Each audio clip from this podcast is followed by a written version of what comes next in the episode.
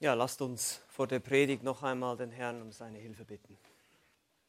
Ja, Vater im Himmel, wir haben es gerade gesungen. Wohl dem, der nicht wandelt nach dem Rat der Gottlosen. Oder auch, wie es im Psalm 1 auch heißt, der seine Lust hat an deinem Gesetz, an dem Wort.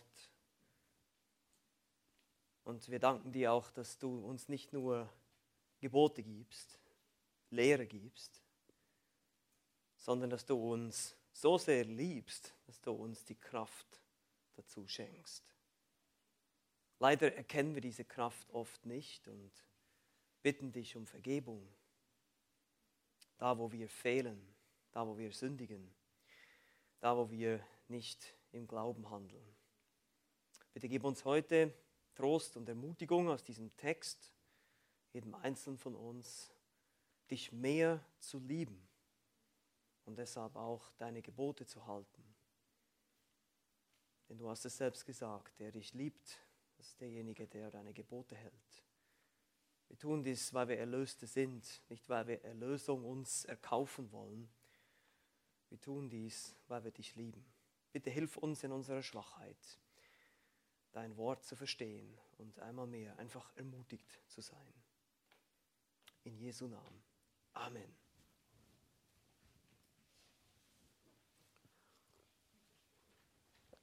Ja, heute geht es um Kraftquellen. Das ist ganz interessant. Wir haben, vorhin habe ich mich mit den Technikern ein bisschen unterhalten.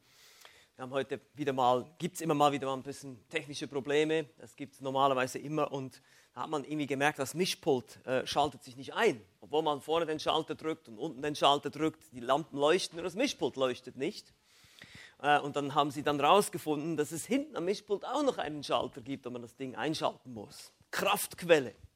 Ja, wenn da kein Strom fließt, dann ist da keine Kraft, dann haben wir jetzt hier keinen Sound. Ja, und genauso ist es auch im geistlichen Leben. Wir haben auch Kraftquellen. Wir müssen, sprichwörtlich gesagt, unseren Akku auch immer wieder aufladen, unseren geistlichen Akku. Aber die Frage ist ja, was gibt dir denn Kraft im Alltag? Was gibt dir Kraft im Alltag gehorsam zu sein. Wir alle wissen, ein Christ, ein wahrer Christ, sollte sich wie ein Christ benehmen. Wir hören das immer wieder. Wir haben auch schon gelesen, 1. Johannesbrief, er sagt, ich habe ihn erkannt, er wandelt so, wie er gewandelt ist. Aber die Frage ist doch immer wieder, warum gibt es dann so viele Christen, die irgendwie nicht weiterzukommen scheinen? Warum sehe ich denn vielleicht in meinem eigenen Leben immer noch so viel Kampf mit Sünde und Schwierigkeiten? Warum haben wir in christlichen Kreisen noch nie so viele Scheidungen gesehen, Depressionen, Niedergeschlagenheit, Christen, die nicht von Pornografie wegkommen und so weiter und so weiter. Was ist das Problem? Nun, es gibt bestimmt viele Probleme, zunehmende Verweltlichung, Einflüsse aus gottloser Kultur, aber leider suchen wir die Probleme immer außerhalb von uns. Wir suchen sie in der Umwelt. Wir suchen sie in den Einflüssen, die ja nicht unmaßgeblich sind. Aber das Wichtigste, was wir machen müssen, ist mal eine Herzinventur vornehmen. Mal in uns selbst schauen. Schauen, wie sieht es bei mir eigentlich aus? Weil ein Grund, den uns die Schrift gibt, den uns ja unser Herr Jesus Christus selber gibt, ein Grund, warum wir seine Gebote nicht halten können, ist, weil wir ihn zu wenig lieben. Warum lieben wir zu wenig? Ist es, muss ich mir irgendwie so ein bisschen einen Schub geben jeden Tag? Jetzt musst du ihn mehr lieben? Ist das, ist das, was wir brauchen? Nein, natürlich nicht. Was ist Liebe? Liebe ist das, wir haben das schon ein paar Mal gesagt, Liebe ist eine Zuneigung aus Dankbarkeit. Vielleicht auch, wenn wir einfach nur auf Jesus schauen. Vielleicht merken wir gar nicht oder verstehen wir gar nicht oder denken oft nicht genug darüber nach, was es eigentlich heißt, ein Christ zu sein. Ein erlöstes Kind Gottes sein zu dürfen.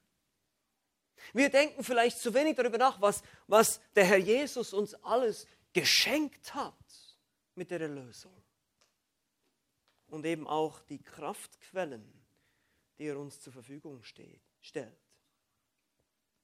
Und genau diese Erinnerung oder diese Lehre, damals war es noch eine Belehrung, später dann eine Erinnerung, brauchen auch die Jünger im Obersaal hier in Johannes Kapitel 14. Wir erinnern uns, wir befinden uns mitten in der berühmten Rede im Obersaal. Der Apostel Johannes schreibt dieses Evangelium mit dem Ziel, damit wir glauben. Er schreibt in der ersten Hälfte des Evangeliums von Zeichen und Wundern, die, Jesu, äh, die Jesus während, seiner öffentlichen, während seines öffentlichen Wirkens im Dienst tat. Und am Ende im Johannes 20 schreibt er selber, diese habe ich euch gegeben, damit ihr glaubt. Aber in diesem öffentlichen Dienst erlebte Jesus sehr viel Ablehnung von der jüdischen Elite. Und daher zog sich Jesus danach zurück mit seinen Jüngern. Als er am letzten Abend, am Donnerstagabend in der Passionswoche mit ihnen das letzte Passa feierte. Und er hält dazu seine berühmte Rede, die nur hier in dem Johannesevangelium zu finden ist, die wir in den anderen Evangelien nicht finden.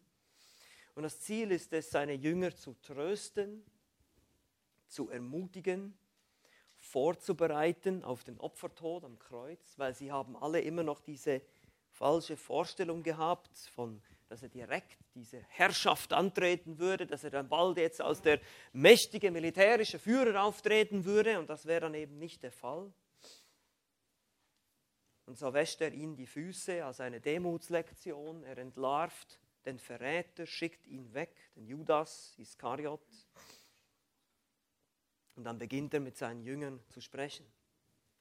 Er tröstet sie, aber er bereitet sie auch darauf vor. Er spricht auch öfters wieder von seinem Weggang.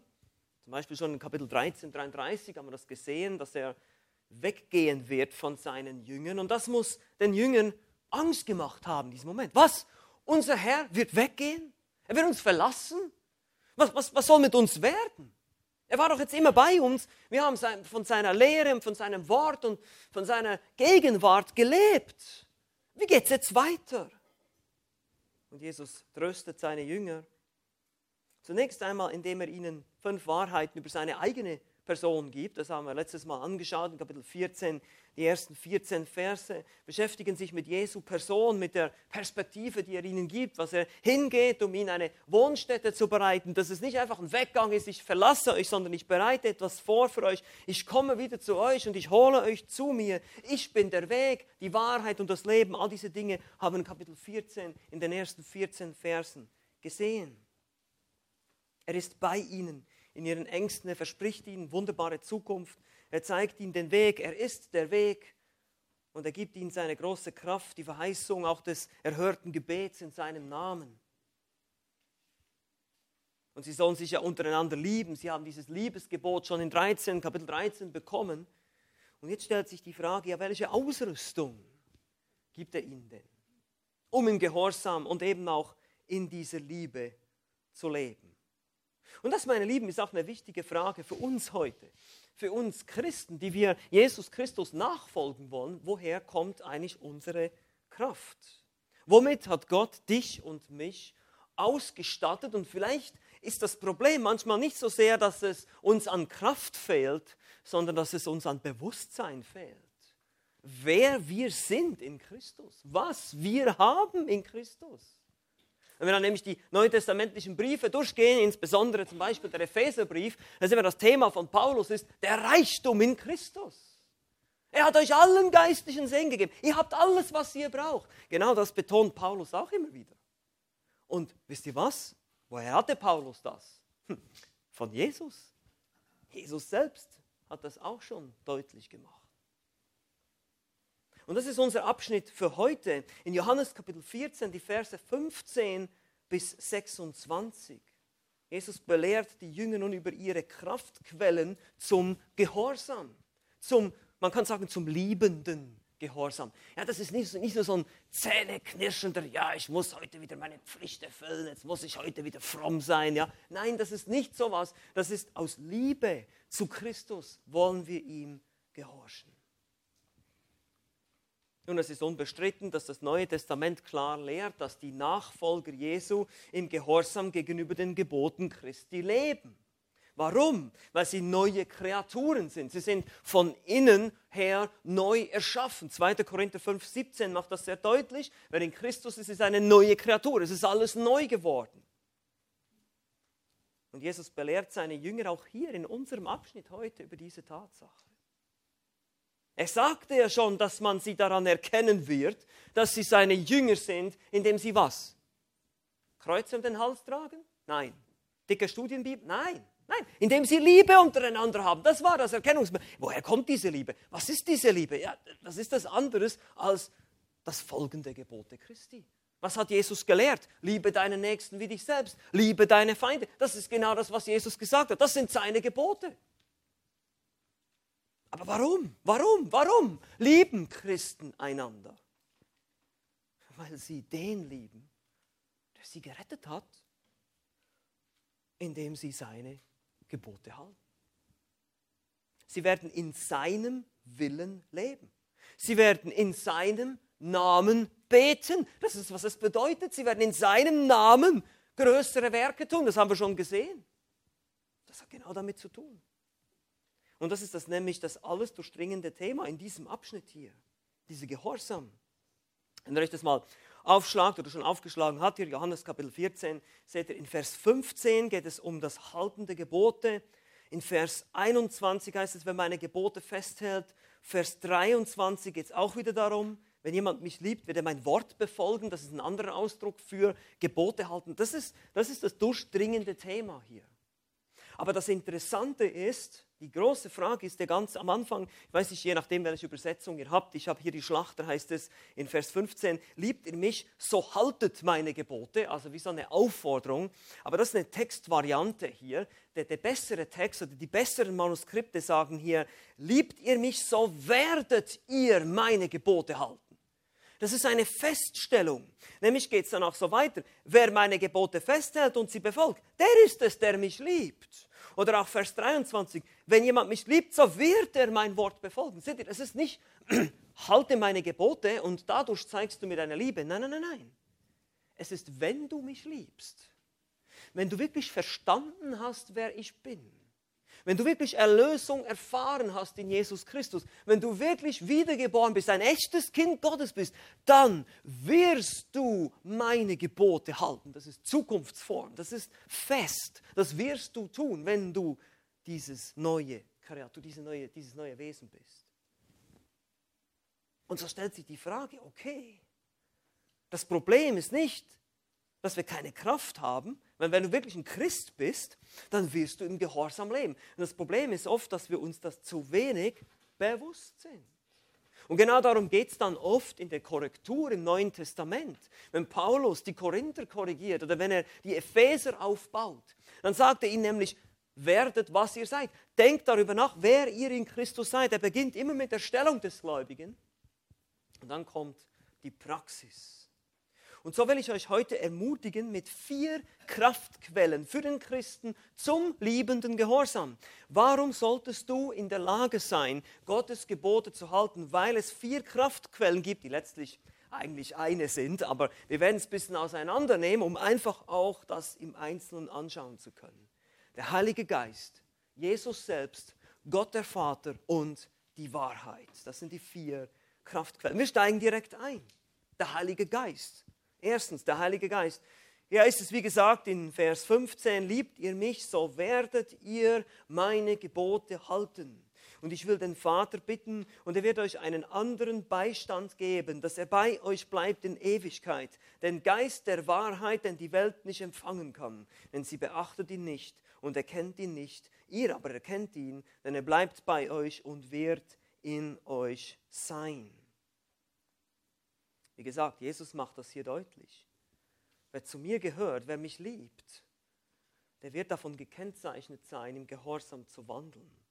Warum? Nun, der Grund ist, Jesus sendet den Beistand. Das wird auch weiterhin so bleiben, meine lieben Jünger. Auch wenn ich weggehe, ich werde den Vater bitten und ich werde den Beistand senden, den Parakletos. Ein ganz interessantes Wort im Griechischen, eigentlich wörtlich der zur Seite herbeigerufene. Beistand, Tröster, Fürsprecher, Anwalt, Sachwalter. Es gibt ganz, ganz verschiedene Ausdrücke. Deshalb mag ich es eigentlich am besten, wenn man hier einfach nur Paraklet hinschreiben würde, weil das so schwierig zum Übersetzen ist, dieses Wort. Paraklet hört vielleicht das Wort Parakaleo, eben dieses zur Seite herbeigerufen. Jemand, der dir zur Seite steht, der dir Dinge in Erinnerung ruft, der dich ermutigt, der dich tröstet im Prinzip genau das, was Jesus mit seinen Jüngern drei Jahre lang getan hat. Genau das wird der Heilige Geist tun für euch. Er hilft, er berät, er tröstet, er verteidigt, er ermutigt, er stärkt uns innerlich. Es ist ein anderer Helfer, hier heißt es, aber ein anderer der gleichen Art. Das ist wichtig, das Wort für andere. Im Griechischen gibt es äh, äh, zwei verschiedene Ausdrücke für andere. Er benutzt hier den anderen derselben Art. Also dieser andere Beistand ist niemand anderes als auch Gott, der Heilige Geist. Dieser bleibt bei euch, verspricht Jesus weiter. Er ist der Geist der Wahrheit. Später sehen wir mal weiter unten in Vers 26 auch der Heilige Geist. Und dann heißt es auch, die, denn die Welt nicht empfangen kann, denn sie beachtet ihn nicht und erkennt ihn nicht. Unerrettete Menschen können den Geist Gottes genauso wenig erkennen, wie sie Jesus nicht erkennen konnten. 1. Korinther 2,14, der natürliche Mensch vernimmt nichts vom Geist Gottes. Hier geht es nur um diejenigen, die glauben. Und er bleibt bei euch und er wird in euch sein. Eine sehr interessante Aussage hier am Ende dieses Verses. Er war bereits bei ihnen. Aber er würde auch bleiben. Nämlich, wenn Jesus bei ihnen war, war auch der Geist bei ihnen. Aber er wird in euch sein. Hier ist die Zukunftsform. Das wird dann am Pfingsten geschehen. Der Geist Gottes wirkte auch im Alten Testament, sonst hätte kein Mensch zur Erkenntnis der Wahrheit kommen können. Auch die alttestamentlichen Gläubigen mussten wiedergeboren sein, um erkennen zu können, wer der wahre Gott ist. Aber hier gibt es eine neue Form, einen, einen neuen Dienst des Heiligen Geistes. Wir nennen es auch die Innewohnung oder die permanente Innewohnung des Heiligen Geistes. Und das ist eine Segnung des neuen Bundes, der zu Pfingsten dann ausgegossen würde. Davon spricht hier Jesus. Aber was, was bedeutet das für uns? Hier die erste Ermutigung, die erste Kraftquelle, wenn man es so nennen will, für liebenden Gehorsam ist der Heilige Geist. Wenn du ein wahrer Christ bist, dann wohnt der Heilige Geist bleibend in dir. Paulus spricht dann im Epheserbrief auch davon, dass wir versiegelt worden sind mit dem Geist, dass, er, dass wir wirklich fest sind da drin, dass der Geist nicht mehr uns nicht verlässt. Wenn du ein wahrer Christ bist, hast du die Kraft. Dann stell dir mal die Frage, sollte ihm, der ja selber Gott ist, etwas unmöglich sein? Sollte es ihm unmöglich sein, dir zu helfen mit deinen Schwierigkeiten, deinen Problemen, deinen Sünden? Sollte ihm das unmöglich sein? Sollte es ein Problem, eine Sünde, eine Schwierigkeit in deinem Leben geben, die verhindert, dass du nicht gehorsam sein kannst? Stell dir mal diese Frage. Mach dir bewusst, der Heilige Geist wohnt bleibend in dir. Zapfst du diese Kraftquelle auch genügend an? Machst du davon auch Gebrauch, indem du sein Wort liest beständig, indem du beständig in Abhängigkeit im Gebet lebst? Das ist die Frage. Aber das Ermutigende ist, die Kraft ist da. Die Power, der Strom ist da. Das ist das Ermutigende. Jesus fährt fort hier. Vier Kraftquellen für den Christen zum liebenden Gehorsam. Erstens der Heilige Geist. Zweitens Jesus selbst. Vers 18 bis 20 heißt es, ich lasse euch nicht als Weisen zurück. Ich komme zu euch. Noch eine kleine Weile und die Welt sieht mich nicht mehr. Ihr aber seht mich. Weil ich lebe, sollt auch ihr leben. An jenem Tag werdet ihr erkennen, dass ich in meinem Vater bin und ihr in mir und ich in euch. Jesus verlässt die Jünger nicht einfach so und lässt sie verweisen. Das ist ihre Idee. Ich komme zu euch, sagt er. Nun, die Gelehrten sind sich hier nicht ganz einig, was da gemeint ist. Es ist in Bezug auf die Begegnungen nach der Auferstehung. Ist es dann sein Kommen durch den Heiligen Geist und den anderen Beistand. Wir sehen das dann auch noch später.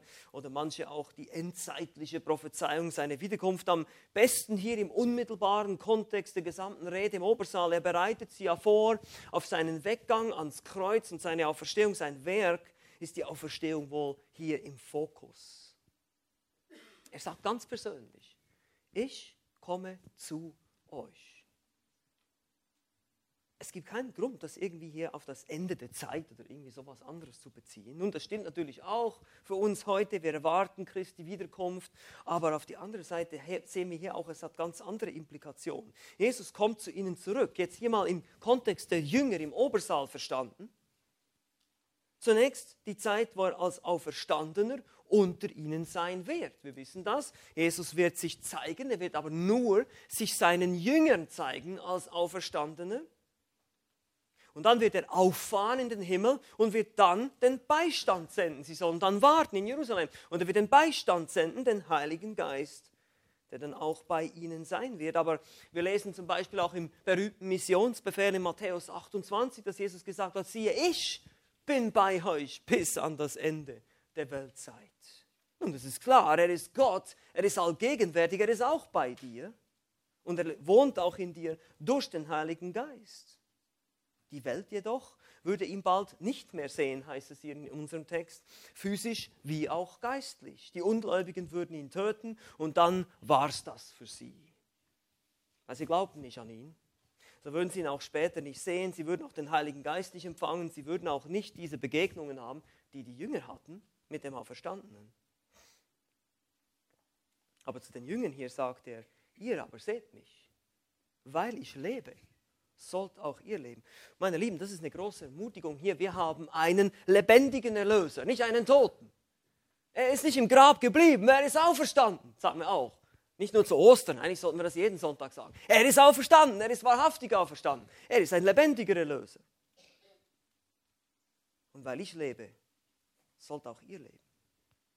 An jenem Tag, wohl an dem Tag der Auferstehung, werdet ihr erkennen, dass ich in meinem Vater bin. Der Sohn lebt nicht nur an einer innigen oder in einer innigen Beziehung zum Geist, sondern auch zum Vater. Das ist das Geheimnis der Dreieinigkeit. Wir können das niemals vollkommen ergründen. Wir haben einen Gott, aber drei Personen, der Vater, der Sohn und der Heilige Geist. Sie sind ein Gott, sie sind ineinander, aber irgendwie sind sie doch drei Personen. Es bleibt ein Geheimnis.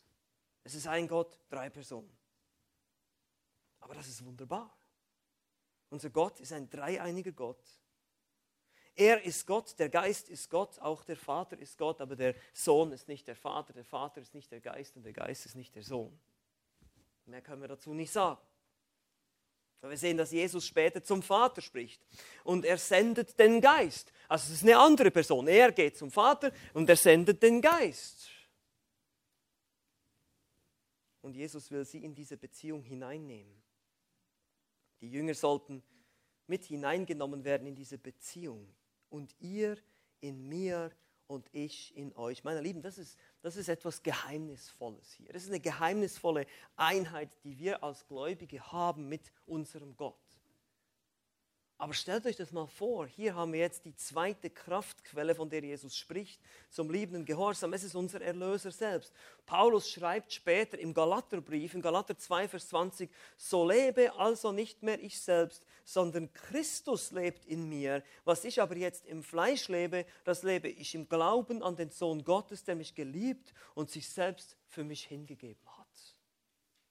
Das ist die zweite ermutigende Wahrheit. Ja, der Geist Gottes lebt in mir, aber durch den Geist auch Christus, der Sohn selbst. Vier Kraftquellen für den Christen zum liebenden Gehorsam. Der Heilige Geist, Jesus selbst und jetzt drittens der Vater. Wir haben gesagt, das ist ein dreieiniger Gott. Verse 21 bis 24 geht es weiter hier. heißt es, wer meine Gebote festhält und sie befolgt, der ist es, der mich liebt. Wer aber mich liebt, der wird von meinem Vater geliebt werden und ich werde ihn lieben und mich ihm offenbaren. Da spricht Judas, nicht der Iskariot, zu ihm, Herr, wie kommt es, dass du dich uns offenbaren willst und nicht der Welt? Jesus antwortete und sprach zu ihm, Wenn jemand mich liebt, so wird er mein Wort befolgen und mein Vater wird ihn lieben und wir werden zu ihm kommen und Wohnung bei ihm machen. Wer mich nicht liebt, der befolgt meine Worte nicht. Und das Wort, das ihr hört, ist nicht mein, sondern des Vaters, der mich gesandt hat. Nun einmal mehr bestärkt Jesus die Tatsache, dass sich wahre Liebe zu ihm eben im Gehorsam gegenüber seinen Geboten zeigt. Und da macht Jesus einen weiteren wichtigen Punkt hier. Er sagt, wer aber mich liebt, der wird von meinem Vater geliebt werden. Und ich werde ihn lieben und mich ihm offenbaren. Der Vater selbst liebt, denn der Jesus liebt. Eine wichtige Tatsache.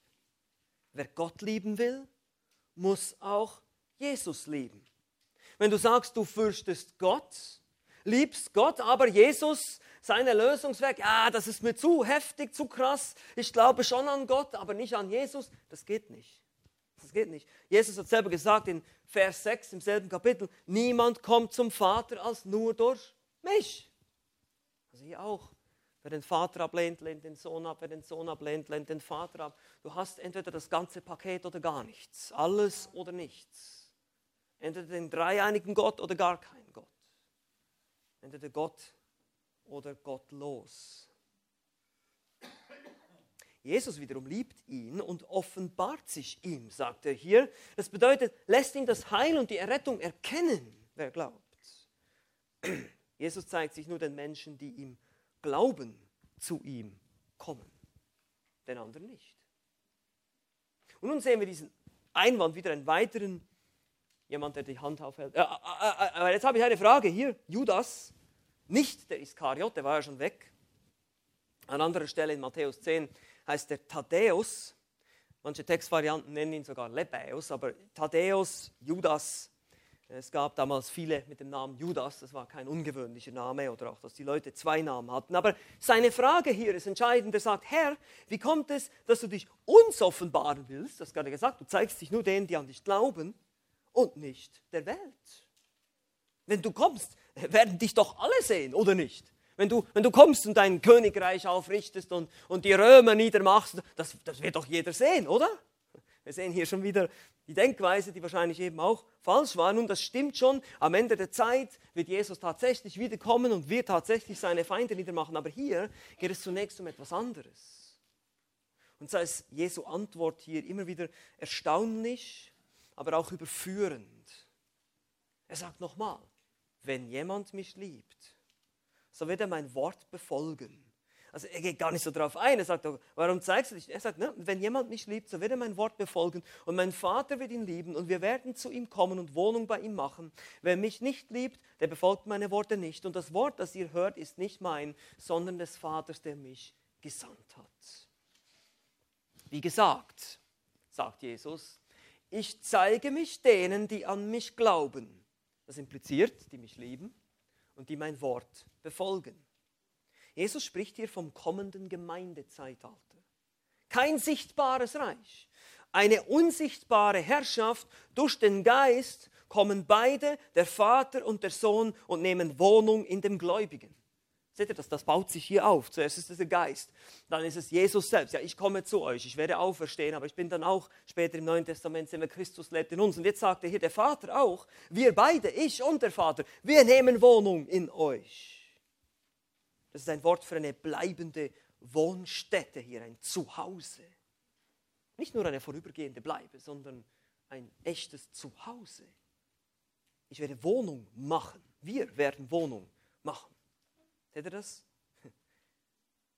Und das ist nicht mein Wort, sondern das ist des Vaters, was ich hier gesagt habe. Das ist Gottes Plan.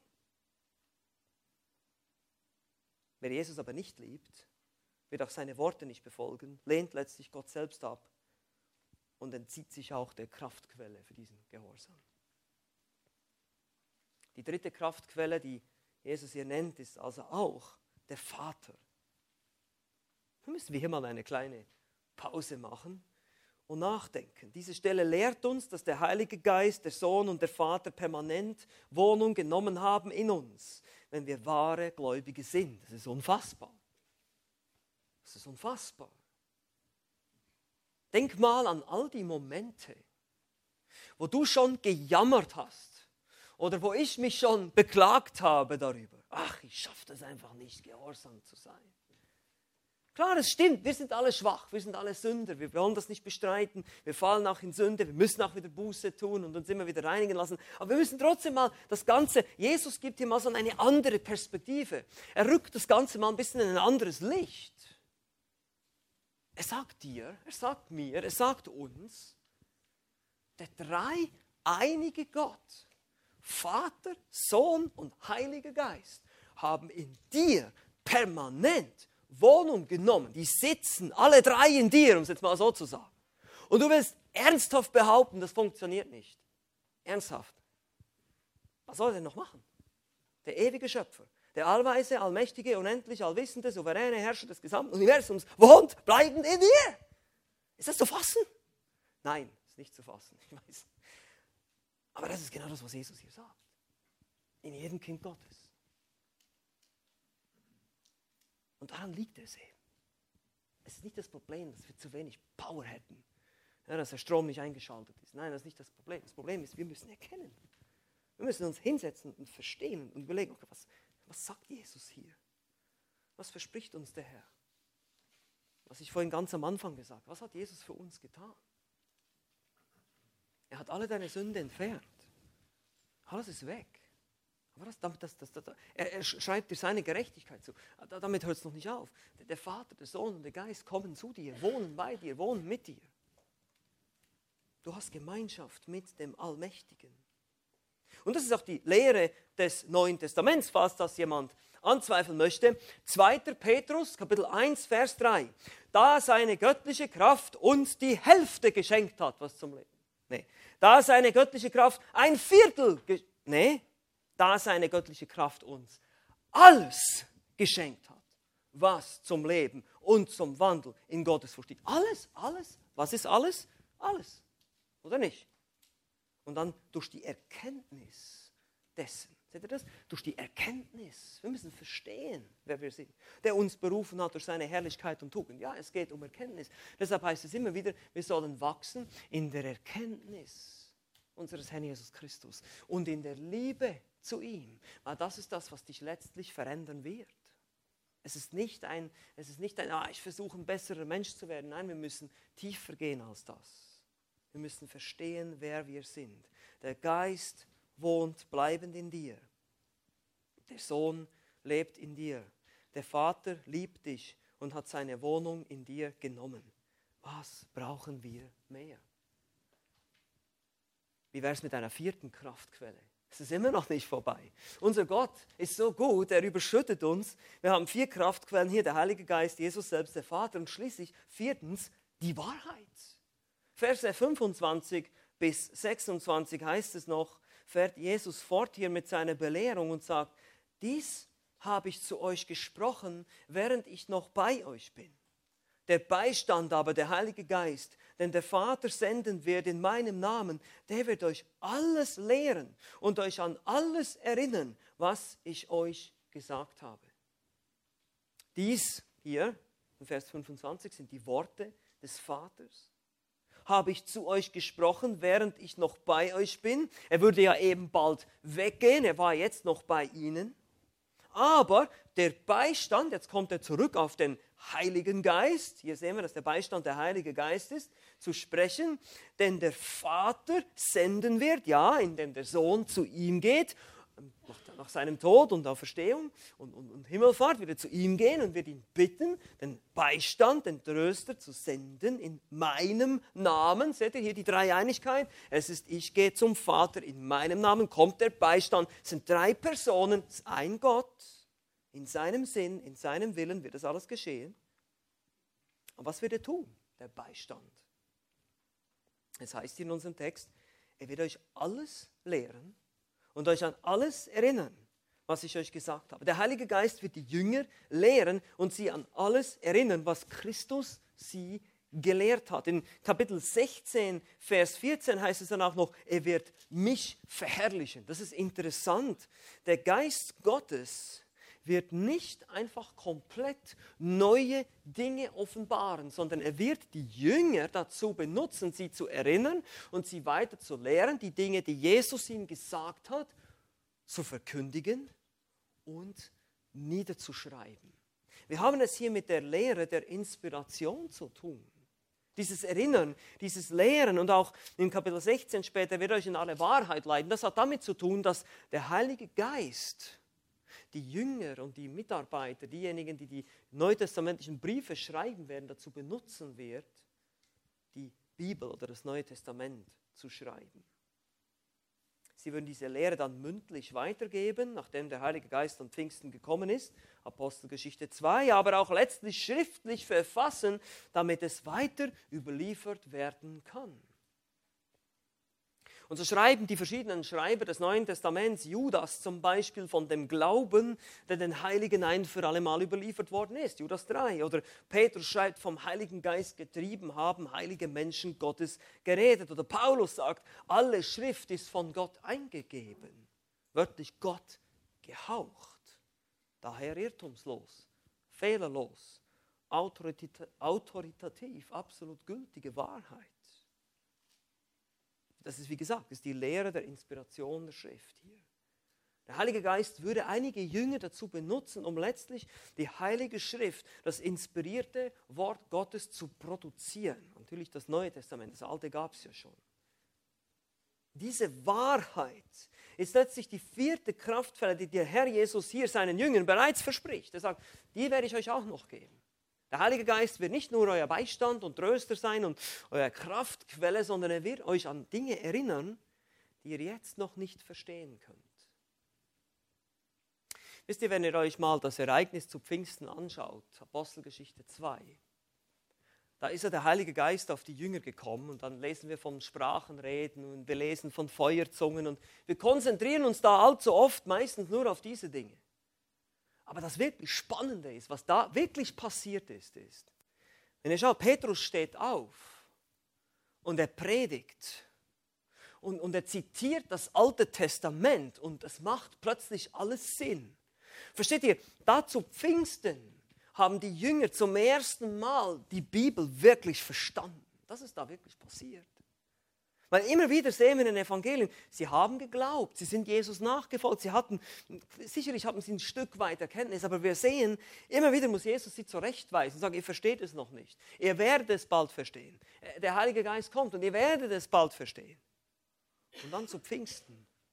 Plötzlich steht Petrus auf und auch die anderen Apostel und sie verkündigen die Schrift. Und, und der, deren Theologie ist plötzlich total geschärft da passt plötzlich alles zusammen, was die sagen. Woher kommt das? Der Heilige Geist. Das ist, der, das ist das Wirken des Heiligen Geistes. Und so müssen wir das verstehen. Der Heilige Geist ist nicht in erster Linie da, um irgendwelche spektakulären Wunder und Zeichen zu tun. Der Heilige Geist hilft dir und mir nach wie vor auch heute, sein Wort zu verstehen, uns zu lehren. Und deshalb würde er ihnen dieses Wort geben. Wo wären wir heute ohne das Wort Gottes, die Bibel? Wir wären gar nicht hier. Wir wüssten überhaupt nichts. Wir wüssten nichts von dem Vater, dem Sohn und dem Heiligen Geist. wir wüssten nichts von dem Erlösungswerk. Wir wüssten nichts von dem Kreuz. Wir wüssten nichts über Sünde. Wir wüssten nichts über die ganzen Schwierigkeiten, woher die überhaupt kommen, warum diese Welt am Sterben ist, wo es denn eigentlich hingeht nach dem Tod. Wir wüssten gar nichts. Und so ist das unsere Kraftquelle. Die Schrift ist vollkommen ausreichend. Wir sprechen auch von der Allgenugsamkeit der Schrift. Du brauchst nicht zum Psychologen rennen, du brauchst nicht zum Menschen rennen, du brauchst nicht, du, du musst die Schrift kennen. Gott ist der wahre Seelendoktor. Weißt du warum? Er hat die Seele geschaffen. Er ist derjenige, der sie gemacht hat. Er weiß doch am besten Bescheid, wie das Ding funktioniert, oder nicht? Er ist der Schöpfer. Er hat es gemacht. Geh zu ihm. Wenn du, wenn du von irgendeiner Maschine oder von irgendeinem Ding wissen willst, wie es funktioniert, dann gehst du am besten zu dem, der sie konstruiert hat. Der weiß am besten Bescheid. Genauso ist es bei Gott. Er hat dich und mich geschaffen. Und zwar nicht nur deinen Körper, sondern auch deinen Geist, deinen immateriellen Teil. Und so ist die Schrift, das Wort Gottes, wie das heißt im zweiten Timotheusbrief, nützlich zur Belehrung, zur Überführung, zur Zurechtweisung, zur Erziehung in der Gerechtigkeit. Dann heißt es, damit der Mensch Gottes was? Nur zur Hälfte zubereitet sei? Nein. Damit der Mensch Gottes ganz zubereitet sei. Zu jedem guten Werk. Völlig ausgerüstet. Es reicht völlig aus. Warum der Geist hat die Bibel geschenkt, er hat sie inspiriert. Wir haben die vollkommene Bibel heute. Die Jünger damals im Obersaal, die warteten noch darauf. Jesus hat sie ihnen versprochen. Wir schauen jetzt darauf zurück. Wir können auf den, auf den vollen Schatz der Erkenntnis zugreifen. Wir haben alles hier vor uns. Und wir haben den Heiligen Geist. Und durch den Heiligen Geist haben wir den Sohn und den Vater in uns wohnend, wenn wir Christen sind. Also ich weiß nicht, was du sonst noch suchst an Kraftquellen oder was wo du sonst noch irgendwo was herhaben willst, wenn du den allmächtigen, ewigen Schöpfer, die ewige Dreieinigkeit in dir wohnen hast und sein ewig gültiges, vollkommenes Wort als Anleitung hast. Was brauchen wir eigentlich? Was machen wir eigentlich? Warum suchen wir woanders? Weil wir in der Kenntnis wachsen müssen. Weil viele von uns das vielleicht, alle, bis ein Stücken, wir alle immer noch nicht das wirklich voll erkennen. Aber wenn wir es erkannt haben, je mehr wir erkennen, desto mehr können wir wachsen in der Heiligung. Die Bibel allein reicht. Die Schrift allein rüstet dich aus. Du bist ganz zubereitet durch die Schrift. Und das ist die alles entscheidende Frage. Das ist die alles entscheidende Frage. Liebst du Jesus? Und zwar liebst du ihn, weil du ihn erkannt hast, weil du siehst, wer er ist als dein Herr und dein Erlöser. So wie Thomas in Kapitel 20 dann sagen wird, mein Herr und mein Gott. Und vor ihm niederfällt. Verstehen wir das? Begreifen wir das? Wer da in uns wohnt durch seinen Geist. Wer uns hier sein Wort, was das für ein Wort ist, was wir davor, schätzen wir das?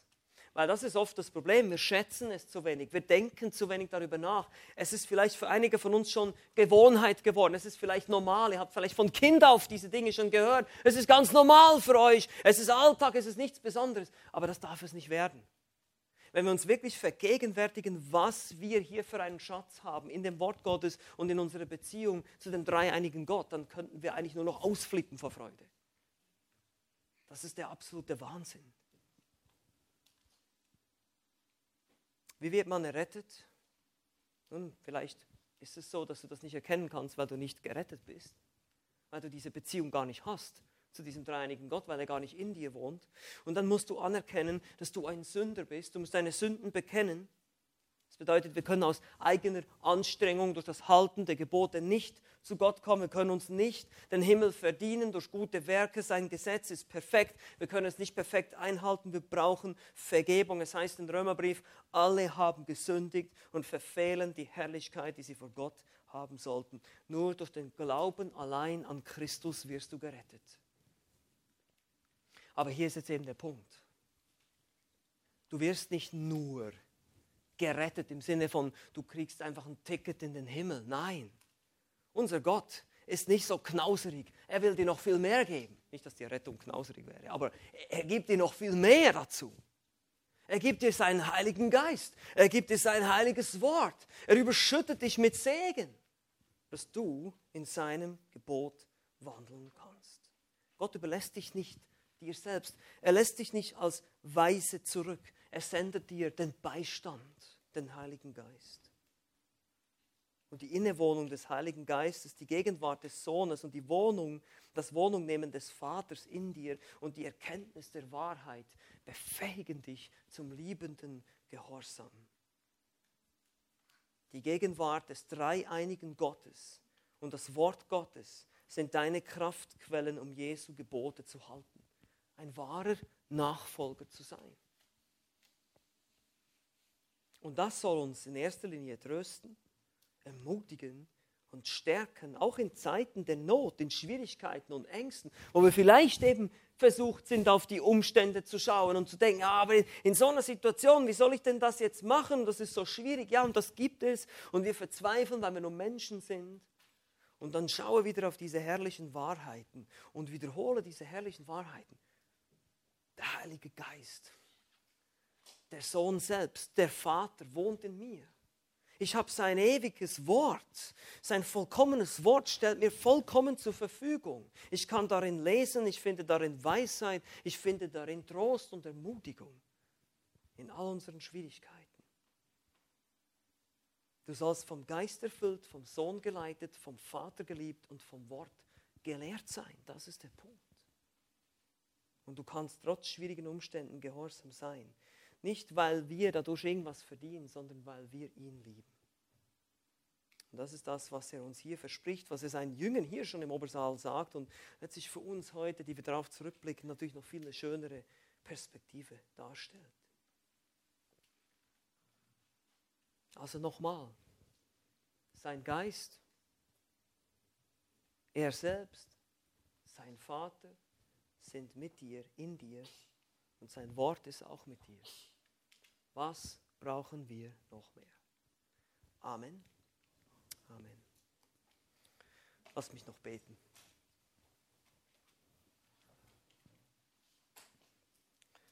Ja, Herr Jesus Christus, wir sind einfach überwältigt von den Wahrheiten, die du lehrst in deinem Wort, die du deinen Jüngern schon gelehrt hast, in dieser Rede im Obersaal. Welch gewaltige Worte, Wahrheiten, die für uns nur schwer zu erfassen sind. Und doch hast du uns alles gegeben, was wir brauchen. Du hast uns deinen Geist gegeben. Du wohnst selber in uns und der Vater nimmt Wohnung in uns. Und dein wunderbares Wort haben wir in Händen und dürfen es lesen, dürfen darin leben, es anwenden. Hilf jedem von uns einfach ermutigt und gestärkt zu sein durch das, was wir heute jetzt gehört haben. Wir wollen nicht entmutigt sein, wir wollen nicht auf unsere eigenen Schwachheiten und Sündhaftigkeit gucken, sondern wir wollen auf dich schauen, auf unseren Erlöser und Heiland und wie groß und mächtig du bist, wie kostbar du bist, wie kostbar dein Erlösungswerk ist und dich dadurch mehr lieben, in der Liebe, in der Kenntnis zu dir wachsen. Je mehr wir das in der Tiefe verstehen und so auch Paulus geschrieben hat, immer wieder, dass, wir, dass er betet, dass wir die Tiefe und die Breite und die Höhe verstehen mögen von diesem wunderbaren Werk, was du getan hast an uns.